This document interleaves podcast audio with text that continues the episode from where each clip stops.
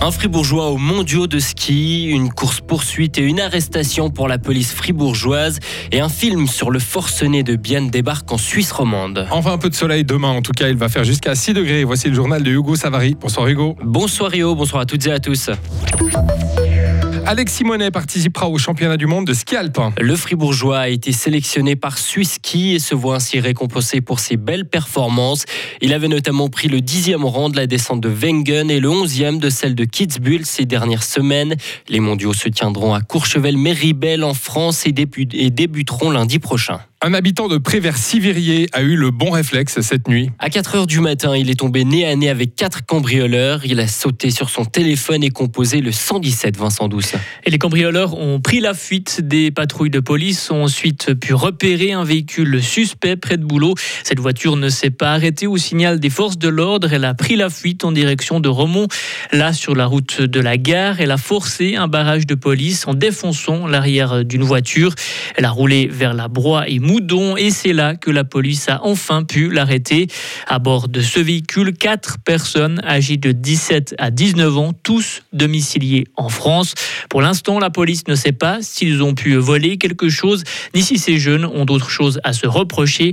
Les quatre fuyards sont toujours en arrestation provisoire. Merci Vincent. Et dans toute cette cavale, personne n'a été blessé. Grosse hausse du nombre de faillites dans notre canton. Elles ont augmenté de près de 40% l'année dernière. Dans les chiffres, il y en a eu 253 contre 181 l'année d'avant.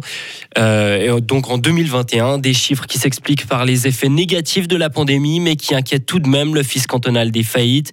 Il n'y a par contre pas de statistiques détaillées concernant les secteurs ni les types d'entreprises touchées. Quels moyens sont mis en œuvre contre le frelon asiatique Un député du Grand Conseil questionne le gouvernement à ce sujet. Des moyens financiers sont mis à disposition, annonce le Conseil d'État, 20 000 francs par année pour 2023 et 2024. Ce budget va servir à engager des experts, mais pas à détruire les nids. La destruction sera financée par le canton seulement dans des situations spécifiques, s'il se trouve proche d'une école par exemple. La procédure en appel contre Seb Blatter et Michel Platini suspendue. Décision prise par le tribunal pénal fédéral. La raison, une demande de récusation de l'ensemble du tribunal. Et si cette demande est acceptée, le procès ferait un bond en arrière. Pour rappel, Seb Blatter est accusé d'avoir versé 2 millions de francs à Michel Platini à travers la FIFA. Et des infos en ukrainien, Suisse Info va continuer d'en diffuser jusqu'à la fin de l'année. Normalement prévu seulement 2022, ce service a été prolongé d'un an.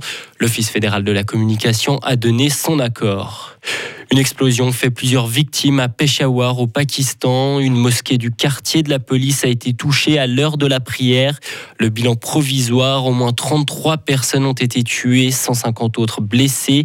La piste d'un attentat suicide est étudiée. Un individu se serait fait exploser parmi les premiers rangs. L'Azerbaïdjan procéderait à du nettoyage ethnique. Accusation faite aujourd'hui par l'Arménie. Le blocus de la région séparatiste du Nagorno-Karabakh aurait, pour objectif d'affamer 120 000 habitants. Les deux pays ont fait appel à la Cour internationale de justice à La Haye et depuis mi-décembre, des Azerbaïdjanais bloquent une route cruciale reliant l'Arménie au Nagorno-Karabakh. Peter K, seul contre l'État. Il s'agit d'un film que les spectateurs romans pourront découvrir dès le 8 février prochain. Réalisé et scénarisé par le biennois Laurent Viss, il revient sur un fait divers qui a défrayé la chronique en 2010. Rappelez-vous, un retraité de Bienne, Peter K, refuse que sa maison soit vendue aux enchères. Il se retranche chez lui et tire sur la police venue le déloger.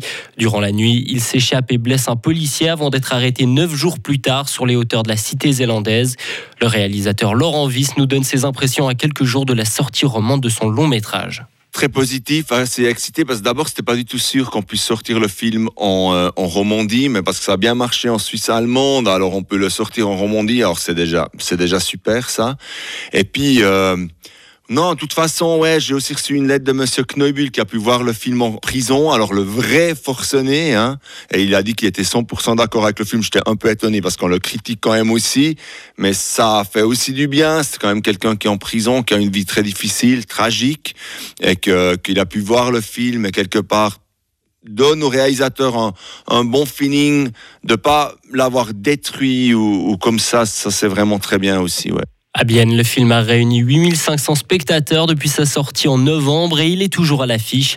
Son acteur principal, Manfred Lichty, est en lice pour le prix 2023 du cinéma suisse. Retrouvez toute l'info sur frappe et frappe.ch.